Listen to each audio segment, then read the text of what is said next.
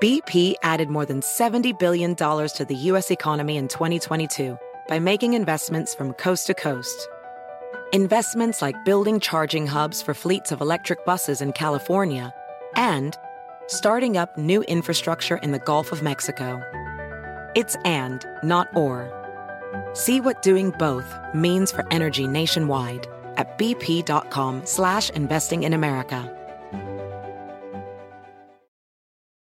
It's your time. Join global thought leader, executive producer, and New York Times bestselling author T.D. Jakes and today's leading culture shifters for an experience unlike any other. At the 2024 International Leadership Summit, spiritual and business leaders can gain the practical tools they need to maximize their timing for success. With world class discussions, breakout sessions, and networking opportunities, this is where your dreams turn into reality. Timing is everything, and your time is now. March 21st through 23rd in Dallas, Texas. Register today at thisisils.org. Esto es Podcast Sobrenatural con Carlos Rubio. Bienvenidos. Pitaya. ¿Qué tal amigos? Bienvenidos a una nueva edición de Podcast Sobrenatural con Carlos Rubio y en esta ocasión tenemos un programa sumamente especial porque se encuentra conmigo mi estimado amigo Marcelo Larín, investigador del fenómeno ovni extraterrestre ya con muchos años, conferencista también a nivel internacional y bueno, vamos a estar platicando el día de hoy sobre un tema que en lo personal me preocupa mucho y que hacia allá nos estamos dirigiendo como, como especie, como humanidad, y creo yo que en todo esto, pues tiene que ver lo que estamos atravesando en los últimos meses, el proceso de desclasificación, el aumento en las denuncias, en los testimonios de objetos voladores no identificados y todo lo que está sucediendo en los Estados Unidos, pero también aquí en México y en otras partes del mundo. Entonces, para ello es que eh, justamente se encuentra con nosotros mi estimado Marcelo Larín. Muchas gracias, amigo, por estar con nosotros el día de hoy. Aquí, Charlie, otra vez aquí en tu programa, en donde ya habíamos grabado uno, pero pues no sabemos qué es lo que pasó, pero igual no le vamos a dar gusto al contradestino y aquí estamos de nuevo. Así que amigos, vamos ahora a desarrollar un programa que estoy seguro que les va a gustar a todos y sobre todo va a abrirles la mente porque Muchas veces lo que conocemos solamente es la punta del iceberg de todo lo que se puede venir. Buenísimo. Eh, Marcelo, para las personas que, que, no te conocen, para empezar, ¿dónde te podemos encontrar? ¿En dónde podemos ver todo el material que has estado acumulando en estos últimos años? Perfecto. Me pueden ver en YouTube como El Conocimiento Prohibido, así como también en mis redes sociales, El Conocimiento Prohibido en Facebook, y Marcelo Larín en Instagram. Así que TikTok también, el conocimiento prohibido. Así pueden buscarme en todas mis redes sociales. Buenísimo. Mi estimado Marcelo, para empezar a abordar este, este tema, yo sé que has dado muchas conferencias y en tus, en tus redes sociales hablas mucho de este tema. ¿Qué es el transhumanismo y por qué nos estamos dirigiendo hacia allá? Fíjate que lo que voy a contarles ahora es información eh, de primera mano y viene de mensajes extraterrestres. Probablemente vamos a discrepar de un concepto eh, muy humano que se tiene del transhumanismo. Así que les voy a dar mi aporte referente a esto. El transhumanismo básicamente es la culminación de un plan que tiene la inteligencia artificial. Para esto voy a retroceder un poco más o menos puedo irme a 1900, quizás 47, aunque podemos irnos un poco más en la historia. Aquí me voy a detener. La inteligencia artificial extraterrestre, porque hay dos, la que conocemos aquí normalmente, que sería como la hija de la inteligencia artificial extraterrestre, esta viene de otra dimensión y se ha establecido en nuestro planeta a través de los campos electromagnéticos. Ahora, muchas de las personas a veces hacen chistes y memes y dicen, ¿cómo es posible de que las naves extraterrestres vengan con tanta tecnología y de repente se estrellen, chocan? Mm, eso no es posible con tanta tecnología que, maneja, que, que manejan. ¿Cómo lo hacen? Bueno, es que quizás la nave no es la que falla. Quizás hay algo que es lo que los está derribando. Y efectivamente, eso es, es la inteligencia artificial extraterrestre la que se había estado encargando por muchas décadas de derribar naves. Pero, ¿por qué lo hacían? Es que esas mismas naves, en palabras más sencillas, era como una especie de caballo de Troya.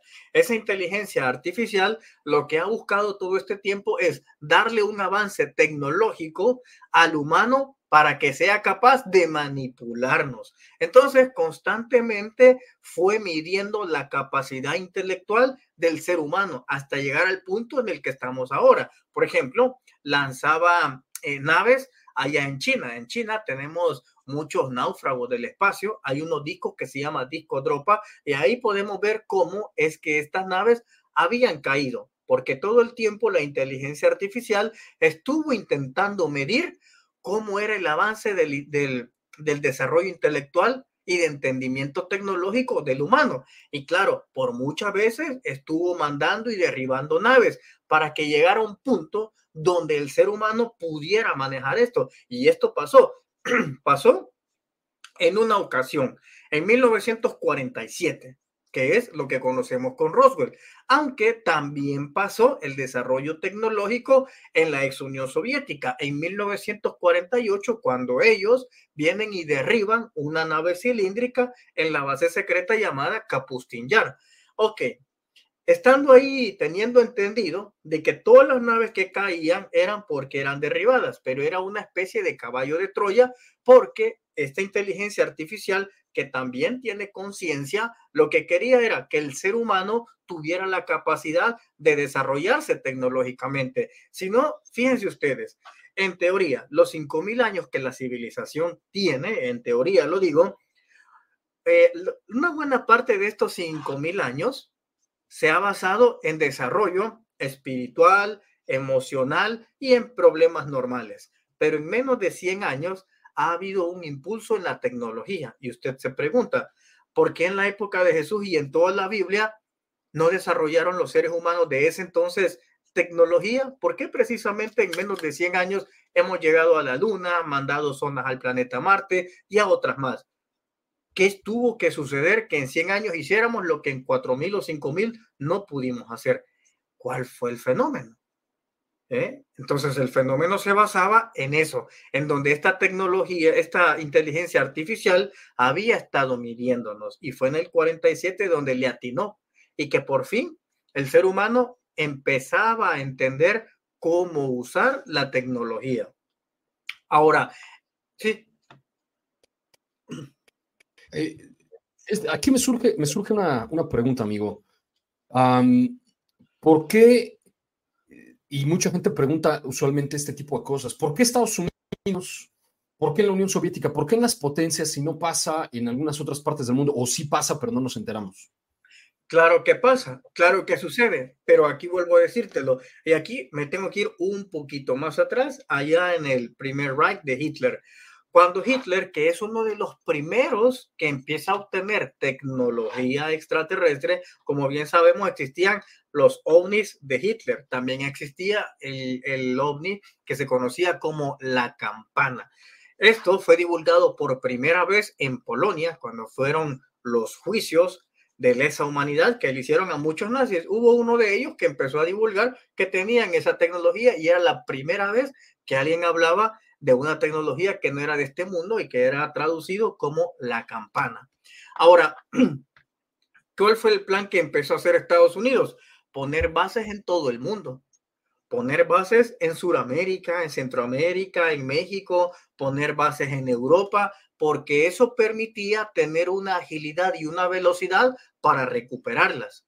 Entonces, el verdadero proyecto con el que inicia Estados Unidos para la recuperación de naves era eso. Por eso cuando caen en Bolivia, ya están ahí los estadounidenses, porque ellos diseminaron y obligaron a poner bases en distintos lados. Entonces caen y los primeros en recuperarla son ellos. Pero no solamente esto es em, algo gratuito, sino que en muchas ocasiones Estados Unidos financiaba proyectos para los países subdesarrollados a cambio de tener esa tecnología, que muchas veces fueron engañados, porque muchas veces Estados Unidos decía que eso era de ellos, pero que había caído ahí, que era de la NASA, entonces lo iban a ir a recuperar, cosa que no era, que no era verdad. Pero esto ha sucedido en muchos lados y esa es la verdadera razón del por qué hay bases militares estadounidenses por todo el mundo. Es para la recuperación de este tipo de objetos. Entonces, sí han caído todo el tiempo. Es más, en Puebla, si vos haces memoria, en el 70 hay un ovni que cae en Puebla. ¿Quiénes son los que llegan ahí a recogerlo? Pues son las NASA llegan a esa clase de recuperación. Siempre vas a ver que son los estadounidenses que llegan primero. En las bases que tienen es donde llegan a ocultarlo. Entonces, esto siempre ha, ha estado. Entiendo. Y con respecto al tema de la inteligencia artificial, mi estimado Marcelo, ¿qué sabes tú sobre, sobre las intenciones de este ente? Ah, ¿Qué es lo que busca con nosotros? ¿Qué es lo que quiere? A eso, a eso voy. Entonces, pues sucede que el primer plan, como les dije en la breve historia, era medir la capacidad intelectual que tuviera el ser humano de desarrollar tecnología. Ahora, ¿qué es lo que sucede? La tecnología, si usted se percata, la tecnología que empezamos a desarrollar no fue para exteriorizar las cosas, no, fue para interiorizarlas. Si no, pregúntese usted, ¿Dónde ha visto usted que ha avanzado más la tecnología? ¿En las telecomunicaciones o en la salud? Piense, ¿a dónde? En la salud no ha avanzado, sino en las telecomunicaciones. Usted ve el teléfono, el teléfono es una tecnología que te interioriza, que te dice qué es lo que tenés que pensar, te dice qué es lo que tenés que escuchar. Entonces, esa tecnología te interioriza. Si usted se fija, no hay una agenda para que la tecnología exteriorice. No la hay, sino que todo es la interiorización y, ganarnos en el pensamiento y que sean influyentes. El segundo paso que tiene la inteligencia artificial es la inmovilización, en donde, si usted se da cuenta, la inteligencia artificial lo que quiere es inmovilizarnos. Dese cuenta que desde que la inteligencia artificial ha llegado a nosotros por medio de teléfonos, usted ya no necesita moverse. ¿Se ha percatado de eso? No necesita ir a pedir algo a domicilio, es que le viene. Ya no necesita ni siquiera enamorar, no necesita ir a una cita, no necesita ir a encuentros, no necesita hacer muchas cosas. Simplemente hace una videollamada y usted ya está en una cita. Entonces, nos damos cuenta cómo esta cuestión nos ha inmovilizado. Y su primer plan, su primer proyecto para inmovilizar a las personas fue el control remoto. Dese cuenta cómo antes uno tenía que levantarse a cambiar. Llega el control remoto, usted desde la cama ya no necesita moverse. Ya lo inmovilizaron. Dese cuenta cómo hoy la tecnología ha llegado a las patinetas, a los monopatines, a las bicicletas. Usted ya no necesita pedalear, usted ya no necesita mover el pie, simplemente tiene que quedarse parado, quieto, y eso lo lleva. Está inmovilizado. Los carros Tesla, sabe usted que se manejan solos. Es decir, usted ya no necesita ir poniendo primera, segunda o haciendo cambios, simplemente se recuesta y eso lo lleva a donde sea. Nos inmovilizaron. Entonces, el punto de la inteligencia artificial extraterrestre precisamente es esa, inmovilizar al individuo y venderte la idea que moverte es fatigoso, moverte es cansado y que hay una vida diferente que te puede esperar. Aquí viene un, un segundo plan. Está el primer plan en movilizarte por completo y venderte ahora un mundo virtual donde vos elijas en qué país vivir, qué sentir, qué tener. Pero por para los que no quieren hacer esto, la inteligencia artificial va a tener otro plan y es cambiarte de órganos, hacerte trasplantes innecesarios, hacértelo. Entonces hay un plan. Ese, ese plan es cambiarte de órganos. Por ejemplo, imagínese usted que sea una persona alcohólica, un ejemplo los alcohólicos, ¿qué es lo que más se daña? Es el hígado. Imagínese usted que la inteligencia artificial te vende la idea y te dice, ¿sabes qué? Quítate ese hígado y ponete uno biónico. Eh, con ese vas a poder beber todo lo que quieras y ya no te vas a enfermar. Obviamente lo va a hacer. Y si más adelante te dice, ¿sabes qué? Esos pulmones que vos tenés y vos sos fumador, te va a dar cáncer, vas a sufrir, cambiártelos, ponete unos biónicos. Ahora te los pones y puedes fumar y fumar y fumar y probablemente no te muras. Y un ejemplo que te digan, ¿sabes qué? Tú estás mal de la vista. ¿Por qué no te pones unos ojos biónicos? Al contrario, ¿por qué no te pones un chip que te transmita las ideas desde tu interior? Y poco a poco, transformándote en máquina.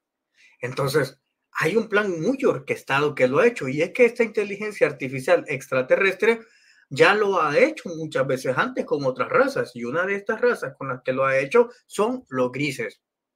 Creo que muchos de ustedes han escuchado que si bien es cierto, existen varias diferencias y tipologías de los grises, pero hay uno en especial que es tipo androide, tipo robot. Pues este al final terminó pagando la factura de su irresponsabilidad en cuanto a la tecnología. La inteligencia artificial le vendió la idea que si se pasaban de ese cuerpo biológico a un cuerpo android, no se iban a cansar, no necesitaban dormir, iban a poder hacer muchas más cosas, no iban a sentir dolor, iban a poder sentir muchas más cosas e iban a tener un desarrollo espiritual, porque estos grises, antes de ser grises, tenían otro cuerpo. El cuerpo de ellos era como los gringos o los nórdicos se les conoce, era de esa tipología pero lastimosamente cayeron en la trampa y se mudaron a eso, hicieron el transhumanismo y se pasaron a esos cuerpos robot o androides. Ahora, ¿por qué vienen a la Tierra? Precisamente porque quieren recuperar sus cuerpos biológicos. Por eso es que usted a lo largo de la historia del fenómeno ovni, lo que más se ha encontrado es que estos seres son los que abducen, los que andan sacando pruebas, tanto animales como seres humanos, porque ellos quieren volver a recuperar la antigua raza que era, la biológica. It's your time. Join global thought leader, executive producer, and New York Times bestselling author TD Jakes and today's leading culture shifters for an experience unlike any other. At the 2024 International Leadership Summit, spiritual and business leaders can gain the practical tools they need to maximize their timing for success. With world class discussions, breakout sessions, and networking opportunities, this is where your dreams turn into reality. Timing is everything, and your time is now. March 21st through 23rd in Dallas, Texas. Register today at thisisils.org. Y Marcelo, ¿por qué, por qué vemos esto que, que tú nos estás comentando que parece incluso ponerse de moda, que las élites eh, a nivel mundial, incluso me atrevería yo a decirlo, no nada más en los países desarrollados, en todas partes, se está avanzando tanto en casi, casi como si fuera una obsesión en el tema del metaverso, que pues de alguna manera tiene que ver con lo que nos estás platicando, con la posibilidad de ir a, otros, a colonizar otros cuerpos espaciales, la Luna, Marte, etcétera. Y, bueno, esta cuestión que, que, nos comentas de pues el meternos los chips en el cerebro. Leía yo, de hecho, este, el mes pasado una nota que la empresa de Elon Musk, esta que se llama Neuralink, ya le aceptaron en los Estados Unidos empezar a hacer pruebas en seres humanos. ¿Por qué, ¿Por qué esa obsesión por apurarse en estos programas? La inmortalidad. Es todo. Mira, como acabamos de, como acabas de decir, que quieren poblar otro planeta, cuando aquí todavía es mentira el hecho que estemos sobrepoblados. Mira, por ejemplo, en Las Vegas, Las Vegas que era antes, era todo un desierto y hoy lo ves que es, sea, es una ciudad espectacular. Ahí en México hay muchos lados donde se puede construir, por supuesto, como en Suecia, como en Noruega. Hay muchos lados donde uno todavía puede vivir. Lo que pasa es que la mayoría de personas se concentra en los grandes urbes, pero lo que pasa, el, la obsesión con la inmortalidad, eso es lo que tenemos. Por ejemplo, se planea ir a colonizar Marte o llegar a la Luna, empezar un proyecto de vida allá, simple, para que la raza humana siga inmortalizándose y siga estando en esos otros planetas. Lo mismo es lo que te acabo de decir, cuando la inteligencia artificial dice, mira, ¿sabes qué? Te cambio tus pulmones por unos biónicos, vas a vivir más y puedes disfrutar. Es decir, esa obsesión que tenemos por no morir por seguir siendo inmortales. Es que al final la vamos a pagar caro porque el morir es parte de la trascendencia, es parte de la evolución también. ¿Te imaginas que el ser humano no muriera? Ahí sí creería que estuviéramos sobrepoblados, porque es necesario la muerte. Aparte, aparte de si tocamos el tema de reencarnación y espíritus, pero es que el cuerpo también nutre la tierra nutre árboles, es decir, somos parte de, una, de un ecosistema y de una gran cadena alimenticia, pero básicamente es eso, es la obsesión de no querer morir. Es eso lo que nos hace, a lo que le hace a esta élite querer poblar a otros lados, convertirnos en androids, el transhumanismo, etcétera, etcétera. Y tanta es la obsesión, como te decía la otra vez, con el respeto claro a todos los que pudieran tener alguna dificultad con los brazos. Pero imagínate que la tecnología a las personas, lastimosamente, que han amputado un brazo, la tecnología no ha avanzado tanto en salud que estoy convencido que se puede llegar a regenerar un brazo y hacer que salga de nuevo. Es que biológicamente se puede hacer porque lo hemos visto en animales. A una lagartija tú le cortas la cola y le vuelve a nacer. Si realmente se les importara ayudar a las personas, se pudiera hacer, pero por el contrario, lo que se hace es hacerte una mano biónica e instalártela. Entonces llega a ese punto donde decís, realmente la élite nos quiere convertir en máquinas o realmente le interesa seguirnos dejando esa parte divina humana. ¿Qué es lo que le interesa? Y a lo que veo es que no les interesa el hecho de que vos recuperes tu lado biológico humano, sino que poco a poco te vayas convirtiendo en una máquina. Y la siguiente pregunta, Marcelo, es, ¿por qué a ellos les interesa esto? ¿Por qué desarraigarnos, hacer que perdamos esta parte que propiamente nos hace humanos, que nos acerca a la divinidad? ¿Por qué el dejar todo eso, incluso yo lo he dicho en muchas ocasiones, en, los sistemas educativos en todo el mundo, se busca quitar de la fórmula del ser humano la parte espiritual y solamente dejar somos cuerpo y somos mente y se acabó. Y todo lo demás que tiene que ver con el alma, con, con la divinidad, con los demonios, etcétera, todo eso es parte de la mitología. Em, ¿por, qué es, ¿por, qué ellos buscan quitarnos eh, eh, estos, esta parte tan importante de lo que propiamente nos hace ser humanos? Fíjate que la pregunta también deberíamos de hacerla ellos nos la quitan o nosotros nos la entregamos. Porque imagínate, ¿cuántas personas vemos en el mundo que no tienen contacto con la espiritualidad? Ni siquiera consigo mismos. Es decir, eh, y aquí creo que también es un tema bastante familiar. Eh, tú eres padre, yo también. Y claro, no podemos evitar que nuestros hijos ocupen la tecnología, pero sí podemos incidir y mostrarles que existe la espiritualidad. Entonces, yo creo que la gran defensa que podemos hacer para las generaciones recae también en los padres. No podemos simplemente estar señalando a la élite que hace esto y que hace lo otro, porque nosotros como padres también tenemos hasta cierta manera autoridad. En el caso particular de hijos, lo tenemos.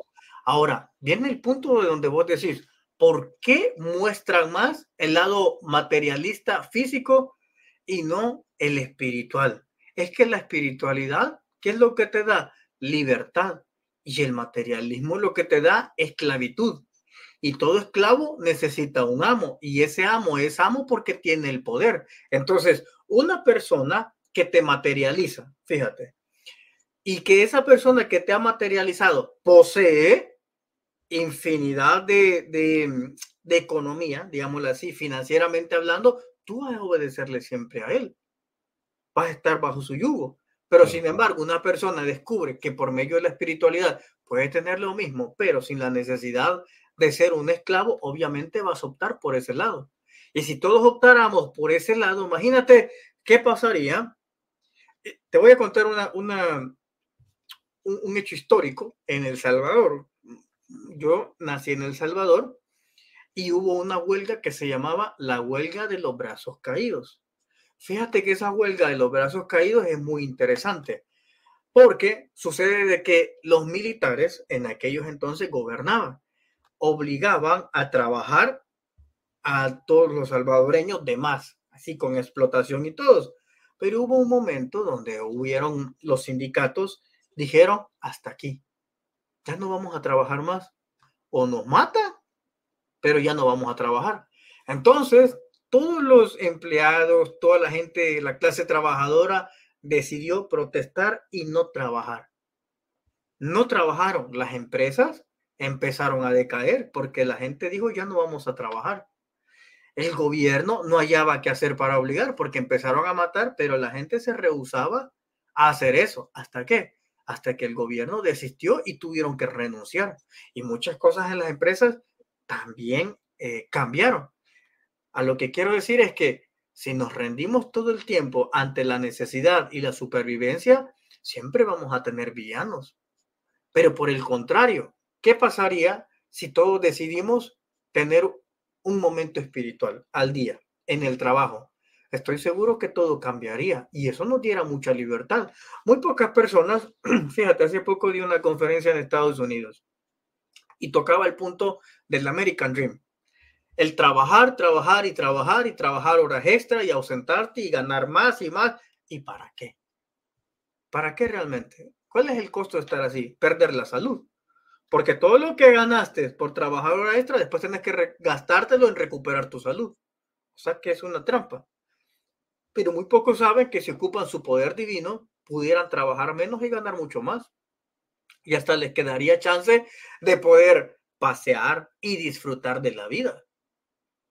Te voy a dar un ejemplo e-, en, en lo robotizado que muchos eh, están pensar que me puedo comprar una casa a través de trabajar 20 horas, 15, 18 horas diarios y el otro que empieza a ejercitar la oración. Aquel que empieza a usar su divinidad, su conexión con el Supremo Dios.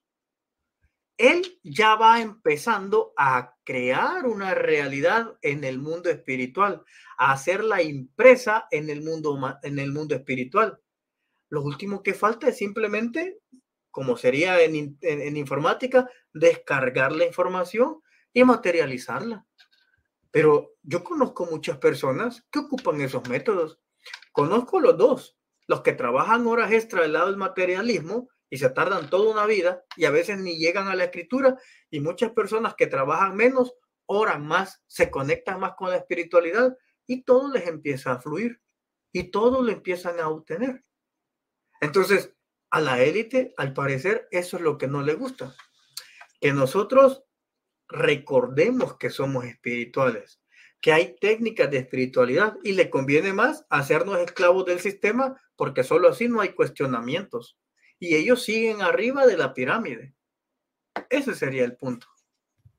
Y en, este, en esta estructura que nos estás describiendo, mi estimado Marcelo, ¿qué, ¿Qué lugar ocuparían, por ejemplo, los seres que muchas personas que dicen de estar contactadas con entidades no humanas, pues que hay seres que nos quieren ayudar? ¿Qué, rol desempeñarían ellos? ¿Cómo nos podrían ayudar? Y la pregunta siempre que le hago a, a estas personas es, si en realidad ellos nos quieren ayudar, ¿por qué no bajan, no llenan de naves como en las películas de ciencia ficción? Llenan de naves las ciudades, bajan y nos ayudan a solucionar eh, el hambre, la, violencia, eh, las enfermedades y, y, nos advierten de los peligros, por ejemplo, de los que nos estás hablando tú de la inteligencia artificial. Claro, es que la respuesta es muy sencilla. Hay que entender que la humanidad tiene etapas como la etapa humana. Esa alternativa que yo la he escuchado muchísimas veces, me parece que es la peor que pueden llegar a ser. ¿Por qué? Porque entonces lo que van a causar es una dependencia. Porque fuimos tan inútiles de no poder resolver nuestros propios problemas que tuvieron que venir otros a resolvérnoslo. ¿Y qué sucede? Nos vamos a hacer dependientes porque y el momento que ellos decidan seguir su proceso, vamos a volver a tener problemas y que nos vamos a matar otra vez porque no pudimos resolverlo o vamos a estar esperando que todo el tiempo estén viniendo ellos a resolverlo los nuestros. No, esta es nuestra vida, esto es nuestro planeta. Somos nosotros los que provocamos los problemas y somos nosotros los que tenemos que resolverla. ¿Que te pueden dar ayuda? Claro que te pueden dar ayuda. Y cuando hablo de estos seres, no solamente me limito a seres físicos extraterrestres, también pueden ser psíquicos, o sea, que tú no los tengas aquí. Esos, hay, hay seres, fíjate que conozco, he tenido la oportunidad de ver a uno de estos que es un aviar. Estos aviares están colocados en distintas culturas. Por ejemplo, en Egipto conocemos a Horus. En Teotihuacán, ahí está el templo de los pájaros también. Es más, los que hemos ido a Teotihuacán, nos damos cuenta que el único sonido que se escucha ahí cuando usted aplaude es el de un pájaro, o sea, el de un aviar. Entonces, usted empieza a buscar en la historia y se da cuenta que estos seres tipo pájaros, pero humanos, han estado ahí. Tanto es así que usted lo ve en la Biblia ahí registrados. El Espíritu Santo, ¿de qué forma tiene? De un aviar, es decir, es de una paloma, es de un ave. Entonces, ese Espíritu Santo realmente, la forma que vendría a tener es de una especie de, pájaro, hombre pájaro o algo así, como lo quieres llamar. Entonces, estos seres son los que te impulsan a ti tu espiritualidad. No sé si a usted le ha pasado que de repente va en el camión, va manejando y de la nada usted siente una conexión espiritual y le dan ganas de darle un agradecimiento a Dios por todo lo bueno o lo malo que le haya pasado. Espontáneamente le sale eh, desarrollar una oración. Pues estos seres están detrás de eso, son los que te impulsan a hacer ese tipo de movimientos espirituales. Existen canalizaciones, también lo han existido. Mira, por ejemplo, Nikola Tesla, Nikola Tesla es el primero que empezaba a formular la energía libre, donde no necesitabas cables ni nada de eso. Él canaliza esa información. Lo malo es que al final cae en manos malas y la secuestra.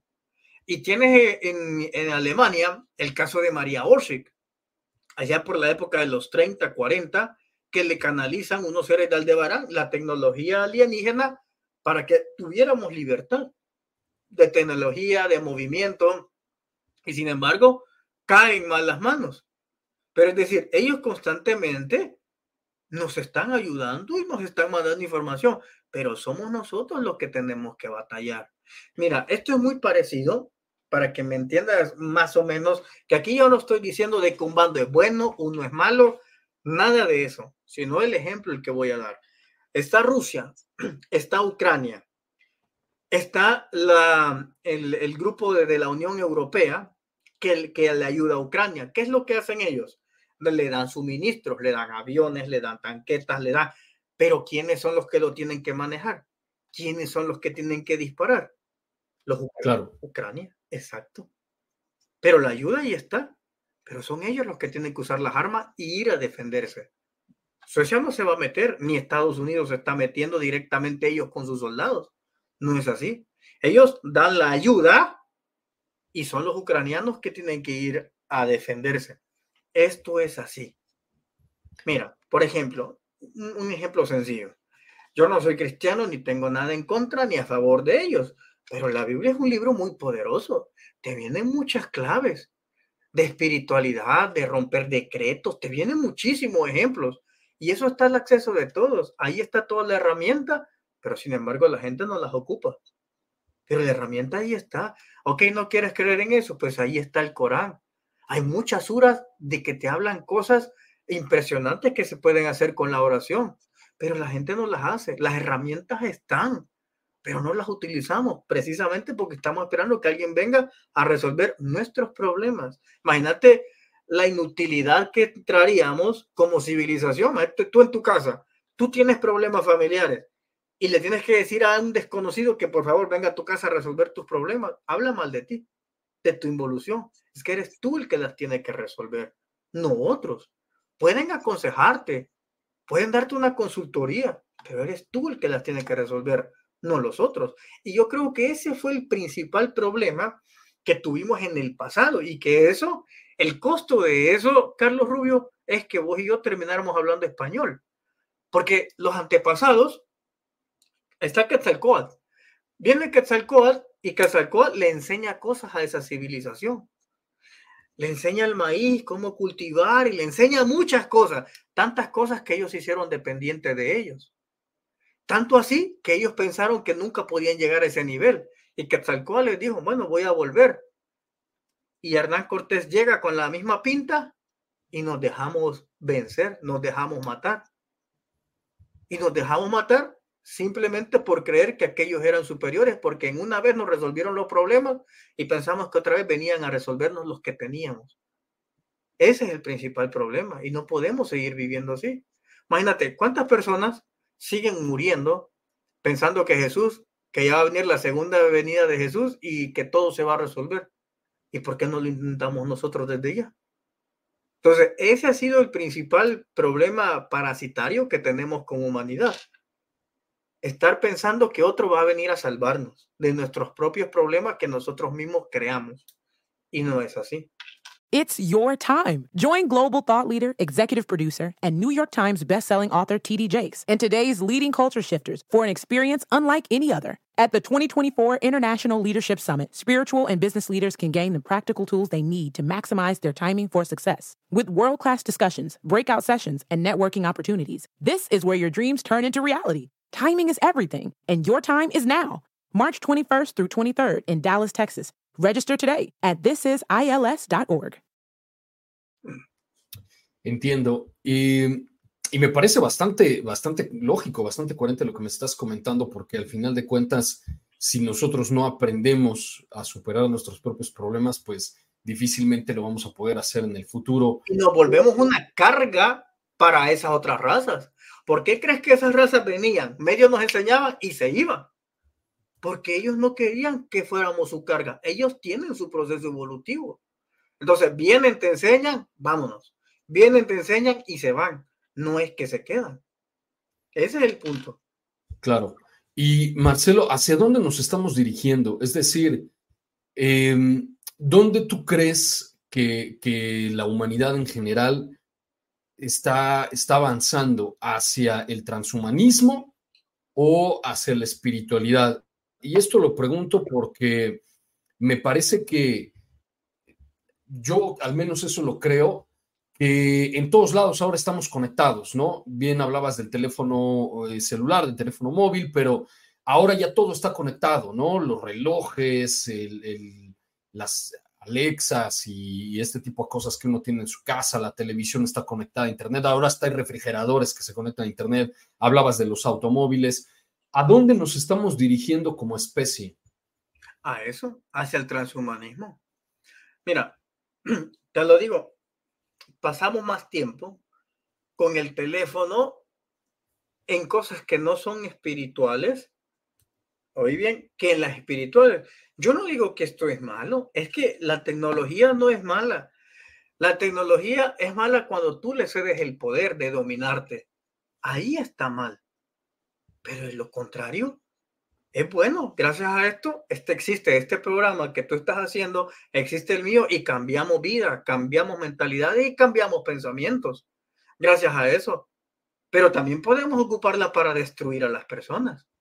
Por supuesto, es que todo depende de la conciencia con la que nosotros vamos a utilizar una herramienta. Eso es lo más importante. Entonces, pero yo realmente, así como veo, la mayoría de las personas está rumbo al transhumanismo. Es que vos podés ver el teléfono el teléfono ya es parte del cuerpo humano. Mira, conozco gente, eh, hace unos, unos meses fui a San Francisco. Y bueno, eh, rentamos una casa y yo vi a un amigo que estaba cepillándose los dientes y este es el chorro y estaba y con el teléfono y otros que van a orinar y cuando van a hacer sus necesidades tienen que estar bien, ni siquiera le prestan atención a su sistema digestivo, a sus intestinos, no. Es así todo el tiempo orinando, cepillándose los dientes, todo el tiempo es eso. Entonces, este aparato ya se ha hecho parte del cuerpo humano, aunque no lo queramos ver. Nos preocupamos más si este tiene carga a que si tenemos carga nosotros como seres humanos. Fíjate hasta dónde hemos llegado. No, y, estoy totalmente de acuerdo contigo. Eh, hoy en día, digo, ya es, suena, suena casi absurdo para, para gente de nuestra generación, pero es muy normal, ¿no? Los, que los, los muchachos hoy en día se juntan, eh, varios adolescentes, por ejemplo, en casa de alguien, y en lugar de estar conversando entre ellos, todos están sentados alrededor de, en los sillones, en el mismo lugar, pero todos tienen su teléfono. Entonces, suena casi absurdo, pero, pero es eso, ¿no? Eh, a la hora de la comida, todo el mundo con el teléfono. Y recuerdo que en alguna ocasión tú nos comentabas eso, ¿no? Que mucha gente lo primero que hace al despertarse, al contrario de otras generaciones, es voltear a ver el teléfono y ver qué notificaciones tiene, ¿no? Desplazaste a Dios. Es así, antes te, exacto, te decía ese ejemplo. Despertábamos, bueno, yo despierto y primero yo le doy gracias a Dios, fíjate. Antes tenía la, se me estaba pegando la costumbre de que yo le daba gracias a Dios, veía las notificaciones y después yo iba a hacer mis necesidades, pero hoy no. Cuando ya me percaté que yo ya no era consciente de lo que yo estaba haciendo, un día hice la reflexión porque quería ir a hacer pipí y, y tenía el teléfono y dije, todas las mañanas yo primero le doy gracias a Dios, iba al baño y después yo hacía lo del teléfono. Ok, hoy rompí el orden y hoy vuelvo a tener mi vida normal desde hace como unos cuatro años. Es despierto, le doy gracias a Dios por todo lo que tengo y lo que no tengo. Después que hago eso, voy a hacer mis necesidades, me baño, me cambio, desayuno sin el teléfono, disfruto la comida, el agua, sin distraerme de ver algo, ¿no? Lo hago. Y después de eso, lavarme los dientes y después de eso, ok, me tomo cinco minutos y ya veo qué es lo que hay de nuevo y listo. Pero no hay que romper ese orden. Primero, digamos, busque el lado espiritual, después usted y por último vea el teléfono. No pongan primero el teléfono porque al final, si usted se fija, pone primero el teléfono y se te hace tarde. Ya ni comes, medio comes ya resiente el, cuerpo, porque el cuerpo no solamente desplazaste a Dios cuando viste el teléfono, te quedaste viendo de más y tu cuerpo va a resentir eso porque no le diste de comer. Va a andar estresado porque el trabajo no va a llegar por estar viendo el teléfono. Eso pasa cuando rompemos el orden. Y lo último que hacemos también antes de dormir, ¿no? Exacto, lo último que hacemos antes de dormir, ver la pantalla del teléfono, fíjate. Entonces ahí te das cuenta cómo realmente va desplazando todo. Ahora, me llama mucho la atención esta cuestión de los chips cerebrales, no nada más Neuralink, creo que también Facebook estaba ya avanzando en eso, porque, digo, siempre parece que nos disfrazan la tecnología con intenciones muy altruistas y benéficas, ¿no? Caballo de Troya, como caballo de Troya, sí. Claro, la, la intención de estos chips es pues a las personas que no se pueden mover, que están eh, parapléjicas, etcétera, que puedan, ¿no? Con el pensamiento mover un cursor o entrar a internet, etcétera. Pero yo siempre pregunto, bueno, ¿y si funciona para estas personas? Me debo de suponer que el siguiente paso va a ser, a ver, ¿quién ya no quiere tener un teléfono? ¿Quién quiere estar conectado a internet con el pensamiento?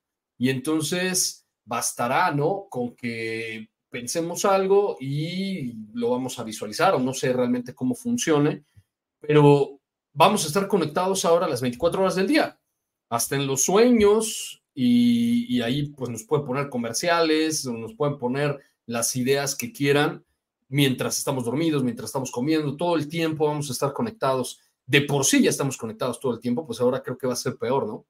Claro, ya no vamos a escapar, ya no vamos a tener sueños orgánicos Hoy va a haber publicidad. Incluso, fíjate, que sin que tengamos eso, hay personas que en las consultorías que he dado que me han dicho que han tenido sueños con Coca-Cola, sueños con una marca, sueños que se visten de una manera. Ya están ahí, los, ya nos han invadido prácticamente. Y es que como si es la última imagen, ponerle que lo que tú ves de último sea un anuncio de Coca-Cola, es que eso es lo que te llevas. Y ese va a ser el, el sueño que posiblemente vas a reproducir. Entonces, ya estamos en esa época, en esa etapa de vida.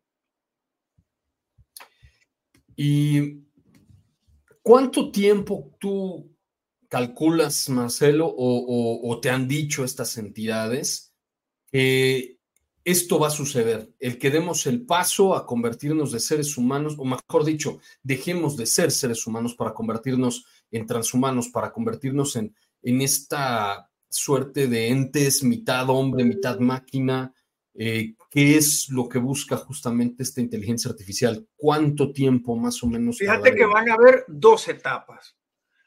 La primera etapa es que te van, te van a hacer creer que todo es voluntario, porque va a haber una gran publicidad de que eso es bueno para ti. Así que va a ser voluntario. Cuando una buena parte de las personas se lo hagan voluntario, como va a haber una minoría que se va a resistir, entonces se va a convertir en obligación. Entonces, em, lo último del informe que tuve es que eso va a ser así, la parte, eh, ¿cómo se llama? Voluntaria estará terminando dentro de 200 años. O sea, falta todavía, relativamente falta poco, porque en 200 años que ya empiece una obligación, y mira que esto ya lo experimentamos con, el, con la vacuna. Primero nos vendieron la idea que ahí estaba y bueno, el que quería ponérsela, pues se la ponía. Y después nos fueron obligando que no podías entrar al cine, al bar, a discoteca, si no te la ponías. Claro, es tu decisión si te la pones o no, sí, pero no vas a tener ocio, no vas a tener distracciones. En cierta manera te obligaron. No, incluso para entrar a algunos países, ¿no? Recuerdo que Australia tú no podías entrar si no tenías tu certificado de vacunación. Exacto, exacto. Entonces, claro, te dicen, mira, sabes que no es obligación, pero cuando es por todos lados, pues sí, mira, aquí eh, en Suecia más o menos hicieron así. Yo me resistí en todo lo que pude. No salí, ni hice nada, ni hice ocio, ni nada. Me resistí lo más que pude y pude hacerle. Fíjate que a veces era una trampa porque decían, en ciertos países se piden vacunas y a veces yo ni siquiera me hacía la prueba eh, porque se hace una de saliva. Aquí salió una de saliva, no, no la de lisopo, la de saliva. Y a veces ni me la hacía y te preguntaban, ¿está vacunado? Sí, vaya, solo eso preguntaba. Llegaba a España y ahí estaban todos, ¿te vacunaste? Sí, pase. O sea, realmente era al azar. Y yo decía, y toda la gente que se vacunó pensando que no puede viajar, pero sí se podía viajar. ¿Mm? En muchos lados, ah, sobre todo en Europa, que yo me moví durante esa época y me di cuenta como que era un gran engaño, que te borbandeaban diciéndote que no te iban a dejar de entrar, pero cuando ya estabas ahí, pues sí dejaron de entrar. Era una cosa muy extraña la que se vivía. 200 años. Eh, y yo creo que, y yo creo, salvo tu mejor opinión, que se está precipitando mucho esto, se está acelerando mucho. Me parece incluso a mí absurdo cómo hay gente que se queda durmiendo afuera de las tiendas de la manzanita, por ejemplo, porque va a salir el nuevo modelo que hace exactamente lo mismo que el del año pasado, pero el año pasado también se quedaron a dormir afuera de esa tienda para ser los primeros en tener el aparato, ¿no?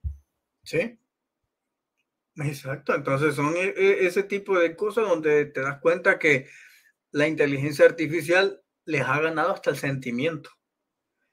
Y de eso, olvídate que de aquí, en menos de tres, tres años o cinco años, vamos a tener una religión de la inteligencia artificial y vamos a tener profetas de la inteligencia artificial.